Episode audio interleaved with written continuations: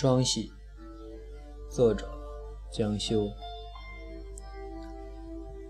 有限的人生里，总得有几次狼狈逃窜。最有心理阴影的一次记忆，是被院子里突然挣脱锁链的疯狗追咬。能与之相提并论的，恐怕就是此时此刻了。如果硬要说有什么不同，那就是满口尖牙利齿的恶犬，换成了手提狼牙棒的保安，不管是哪里挨上一下，都不会好受。丁雄还没从突如其来的状况中反应过来，嘴里一直念叨着廖宇唱的词儿跟先前说好的不符。我一巴掌扇在他敦实的后脑勺上，说：“你别管唱的对不对了，赶紧加一脚油门，开车跑就对了。”我一把将车挡拉到了底，恨不得自己扑到驾驶座去。我操！他终于从后视镜里发现了不妙。我们坐的这辆二手小皮卡还算争气，嗖的一下就窜出去了。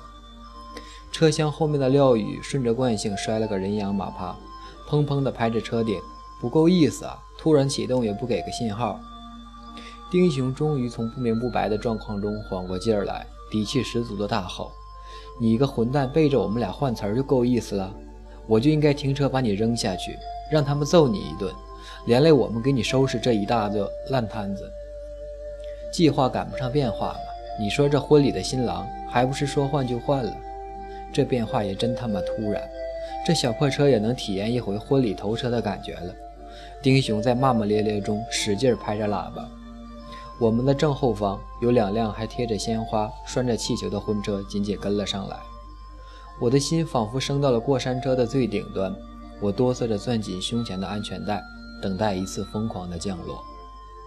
我们三个人刚搅黄了一场婚礼，被坏了好事的那位同我也没有任何关系。我失恋的时候是冬天，寒冬腊月，我愣是顶着寒风骑了一个多小时的自行车去他公司。为了送块生日蛋糕当惊喜，我戴了帽子跟口罩。他的同事一时半会儿没能认出来我，以为我只是个普通送外卖的。就这样，我才能看见那个漂亮的女前台双手环着他的脖子，两个人抵着鼻尖亲昵的姿势。我个子矮，每次抱她都费劲儿地踮着脚，像挂在树上的袋熊。他工作以后每天西装革履，就连一个普通的拥抱也怕弄皱了衣服，要小心翼翼，点到即止。那时我明明可以理直气壮地冲上去当场拆穿这对狗男女。可是，当我低下头看见自己裹在绒裤腿里的臃肿的腿，就瞬间没了底气。我跟他同居三年，彼此知根知底，说话的语气、身上的味道，甚至通过看简讯的眼神，都能够知道来自信息台还是同事。他了解我亦是如此，所以才能瞒得彻头彻尾，让我一丝怀疑也没有。我收拾了所有的行李，搬出他的公寓。连脸盆、碗筷这样的东西都悉数带上，生怕哪天有一个让我忍不住回去的借口。我像进城的民工一样，带着大包小包、铺盖卷，沿路几辆飞驰而过的空出租也视我而不见。那时候没有什么打车软件，只有非法运营的私家车。廖宇就是在这种情况下，开着一辆破破烂烂的长安奔奔，停在我窗旁边，摇下车窗，问我要去哪儿。那天，他殷勤地帮我把行李搬上搬下，看见我闷闷不乐，还对我嘘寒问暖。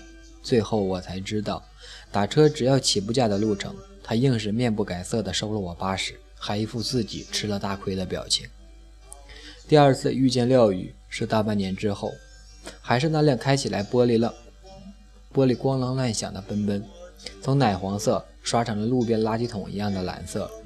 当打车软件开始风靡的时候，他还是以最原始的方式摇下车窗向路人搭讪。我在一个小时之前被拉进了一家造型店，也就是装潢高档的理发店，连洗头的小工都有英文名字的那种。他们徘徊在街头的店员手上，仿佛有着强力胶，抓紧你的胳膊，无论如何也不松手。美女，我们看您长得漂亮，给您做个造型吧。就因为就在我因为漂亮一词恍神的时候。已经被按倒在店内的洗头椅上，任由店员揉搓了。洗洗头的男孩看起来还没成年，已经穿着老气横秋的西装和皮鞋了，头发用发胶梳得怒发冲冠，根根分明。在店里，名字是叫 Jackie 还是 Jimmy？他跟我套近乎，问我是哪里人。一来二去，得知是老乡，我才放下心问他，说我觉得自己好像被骗了进来，因为我用余光看见一下一个被叫成美女的人，是个满脸眼影浮粉的半老徐娘。男孩洗头的手停了一下，然后悄声跟我说：“要不你一会儿去问问总监，看能不能不剪了。”一直以来我都挺怂的，所以没能勇敢地甩下洗头钳转身就走。被叫做总监的男人举着剪刀在我头上比划的同时，还指着墙上的合照跟我说：“你知道那是谁吗？还是经常上电视美容节目的小叉老师。小叉老师，你知道不？那可是我朋友。”好像我胆敢说出拒绝的话。就是个不识好歹的土鳖。我银行卡里只有四百块钱，三百八都给了他，还在极力阻止他在我头发上抹五花八门的精油的情况下，出门之后我看表才发现地铁已经停运了，而再过半个小时，职工宿舍的大门也要关了。所以那辆救星一般的奔奔出现在我面前时，我一眼就认出了廖宇。没等他开口问我走不走。我就从车窗上、车窗外伸出一把，揪住了他的衣衣领，就是你上次骗我钱的那个。兴许是看我哭得太过凄惨，路人一副要拿手机报警的姿势。廖宇把我连拖带拽弄上了车，没有任何商量就拉了去了他的住处。其实我很喜欢这样杀伐决断的男人，不像前男友，连是否分手都要我来斟酌。我至今记得在摊牌之后那短暂的沉默中。我已经在内心选择了原谅，只要他说我不想离开你。然而他的叹气吹熄了我心中最后残余的热度。他说：“你决定吧。”一段过往，三年青春，一旦生杀大权交付于我，就代表前后种种因果都由我选择，由我承受。廖宇的住处是城中村一间二十多平米的小开间，没有厨房。一进门只有一张沙发床，尽头是被塑料帘子隔起来的厕所，是旧式拉水的蹲便。四面墙被刷成了粉红色，上面满是马克笔的随意涂鸦，打着钉环的唇舌，赤裸的女性身体，还有爬虫和头骨。她穿着披着汗渍和灰尘弄脏的衬衣，深蓝色的斜斜领斜纹领带歪斜地耷拉在胸前。他随手把西服挂在一个乐谱架上。这一切有种奇妙的不协调感，好像一个指挥家站在马戏团马戏团的舞台上，本应轻松的氛围，反而因为莫名的尴尬而更加的沉重。你别觉得我现在过得人模狗样的，上大学的时候可风光了。那阵我们音乐社招新，来看我打鼓的姑娘都能围半个操场。为了缓解冷场似的，廖宇突然说道：“你别不信，你现在坐的这张床，躺过不下四十个姑娘。”就你这模样的，放到过去我连斜眼都不带瞧的，所以你别怕。那怎么不见有姑娘来帮你收拾一下家？你刚扔边上那白衬衣，再放上几个星期都能当灰色的穿了。过去吧，姑娘们看我会打鼓会打架，都觉得我桀骜不驯放荡不羁。现在不说别的，光是看见我那辆车，就觉得我思想颓败不求上进。毕业的时候还留在还在留洋本上，还是山盟的说要等我一辈子呢。毕业以后想约出来吃个饭，打个电话过去不是关机就是占线，都是薄情寡义的人呐。我最听不得大学毕业薄情寡义这类词儿的组合，因为我总是能第一时间把自己带入到这种语境里。我如同魔怔了的祥林嫂一般，三年感情的付诸流水，就是被狼叼走的孩子。而廖宇是第不知道多少个听我埋怨的听众，我不在乎他是否同情我，是否跟我一起对渣男同仇敌忾，我只是单纯的想找个宣泄的渠道，发泄一直以来我认为死的不明不白的爱。他既没有破口大骂表示愤怒，也没有低声劝说表示安慰，他站起来从兜里掏出一盒烟，语气郑重地向我介绍：“来认来认识一下，这是我前女友。”他手中的烟盒是红皮的，正中间印着一枚烫金的双喜。别觉得情场失意的就你一个，咱都是天涯沦落人。他叼着一支烟，眯着眼睛，含糊不清地说：“我上高中那会儿，土葬还没完全禁止，尤其是我家那种偏远的县城，老人们迷信，都不愿意被一把火烧了。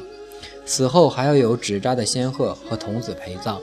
双喜家就是开香烛纸花店的，没事的时候就能看见他搬个凳子坐在路边，跟着他妈一起扎花圈。有一次起风。”没来得及粘好的纸花都簌簌地飞了起来。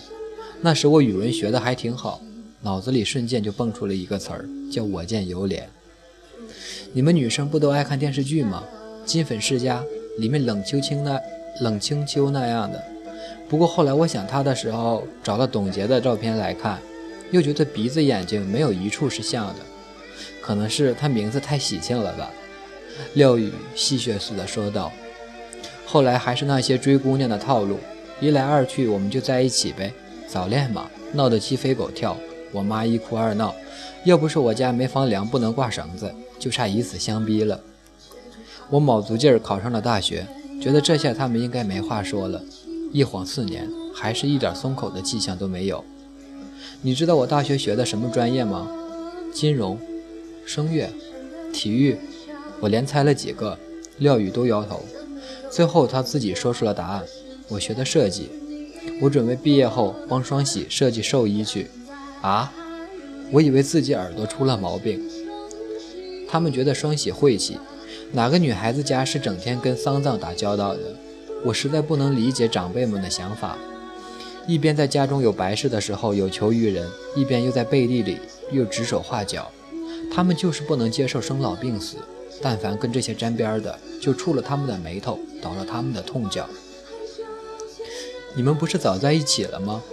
不然后面哪还有那么那么多姑娘的事儿？我拍了拍床，你别急呀，故事不都得有个起承转合吗？他深吸一口烟。双喜压根儿就没考大学，我们高中毕业后就分开了。但是头三年我们一直都在写信联络。我每攒够一笔钱就回去找他，偷偷摸摸掩人耳目那种。宁可住一晚上二十块钱，床上都是没搬的旅馆，也不愿意回自己家里去。后来有一天，双喜突然有了手机，再也不用在小卖部打电话给我了。他发短信说不耽搁我了，还是别联系了。他说他妈逼着他结婚，他等不了我了。我年轻气盛，觉得他辜负了我，随后祸害了不少姑娘。可无论哪一个人都不能完全从我心中抹去他。我打电话求家里把户口本给我。我要娶双喜，最后撕破脸皮断绝关系。我大三下半学期就四处实习，最后为了多挣钱，进了一家保险公司。我卖了自己最喜欢的架子鼓，东拼西凑借钱买了一辆二手车，每天起早贪黑跑事故现场定损。有时候深夜刚回家躺下，就被客户一个电话跑叫起来。周末朋友们出去吃喝，我还要跑黑车。那他呢？廖宇始终在说自己。却没有提及双喜，他指尖的烟烧至尽头，这段故事也接近尾声。我打过去的电话，发过去的短信都石沉大海。工作太忙了，没时间回去看他。我想着，只要再多攒一点钱，就能多些底气。直到前几天，发小给我打电话，说看到了双喜跟她的现任男友就在这座城市。你看，我每天几乎要将这座城市跑个遍，然而却一次也没有遇见他。连命运都让我们错开，所以你现在仍旧觉得你是最可怜的那个人吗？他靠近我，浓厚的烟草味有些熏眼，我抿了抿干裂的嘴唇，他却只是把我散在脸前的碎发拨到了耳后。我本来是抱着破罐破摔的心才随他回来，又知道，当你心中根深蒂固的那个人死去的时候，你们之间的所有回忆就会腐败溃烂。然后源源不断地分泌出令人作呕的汁液，曾经越是深重，其后便越是狠毒。你的心被注视出一个不断扩大的空洞，有关于那个人的一切，都能在触碰你的瞬间，将你逞强的组织融化瓦解。这就是你的逆鳞，你的软肋。其后又有无数的牺牲者前赴后继地跳进你心中的深渊，方能抹平这可怕的窗面。我已然到了初被催婚的年纪，家人有意无意试探我是否寻觅到合适的对象。时不时用自己同事、朋友乃至电视剧中的情节来给我暗示。然而我没有更多的三年可以去浪费，对另一个人掏心掏肺，把自出生有记忆之后的所有生活片段都如数都如数家珍地分享给他，恨不得他也经历那些我还没遇见他的人生，直到自己与对方都被压榨干涸，才能验证是否契合。因为人到了某一个年龄之后，迫于四周的压力，就只想赶快跳过前面相识、相知、相恋的步骤。直接达到肌肤之亲，好像通过身体的结合，以前那些空缺就能够被弥补。也许等到哪天无意中提起曾经经历的某些事时，会一时间想不起来是否对当下的伴侣讲过，或是心情好的时候，再把自己曾经不厌其烦地对另一个描述了无数遍的过去，敷衍着对身边人大致提上一番，像是履行责任一样，做个简短的报告。好像我们一旦失去了最爱的那个人，就会患患上一种失去爱人的能力的病。形形色色的人都是药，但你不知哪一枚能够治好你，只能尝百草般逐一去试。侥幸遇见了还好，若是一一直遇不到，只好凭借自身的愈合力。有的人久病成良医，而有的人病急乱投医。我和廖宇其实都属于后者。不过这一夜的氛围着实不对，该发生的没有发生，两个本该走肾的人，却有那么片刻是走了心。临别时，廖宇说：“其实我对你有点动心，下次骗人的时候多带点感情吧。你安慰人的手段还真不高明。”我头也不回地摆摆手。互留电话的时候，我装模作样的输在了屏幕上，没按下保存，以为这比露水还薄的情缘就此终了。完全没想到，在一个陌生号码的来电中，能够听见廖宇有些浑浊的烟嗓。他兴致勃勃说：“你来，我带你干一件大事儿。”廖宇的房间还是一如既往的满目狼藉，只不过多了满头全发的胖子，叫丁雄。大学四年里，有两年他是廖宇上铺的兄弟，后来睡他的床板，就在廖宇的床铺旁边支了一张钢丝床。丁雄会弹琴，写一些曲子。就被廖宇连坑带骗弄进了社团乐队。当时廖宇对丁雄说的是：“你来，我带你干一件大事儿。”最后才发现着了他的道，应该是自己帮廖宇干了件大事儿。这次也不例外。廖宇辞掉工作，添了把添了点钱，把奔奔换成了一辆二手皮卡，买了一辆街头卖唱的那种充电音箱和吉他。我说：“你这是要干嘛？保险干不下去了。”改街头卖唱，他要结婚了。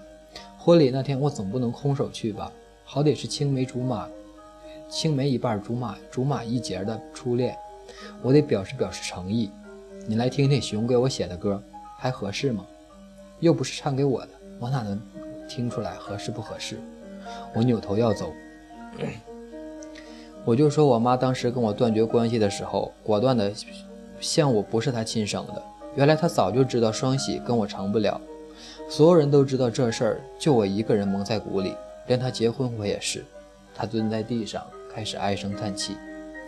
你再不唱，我真走了。我放下包，坐在丁雄站的快被没了空间的床沿上。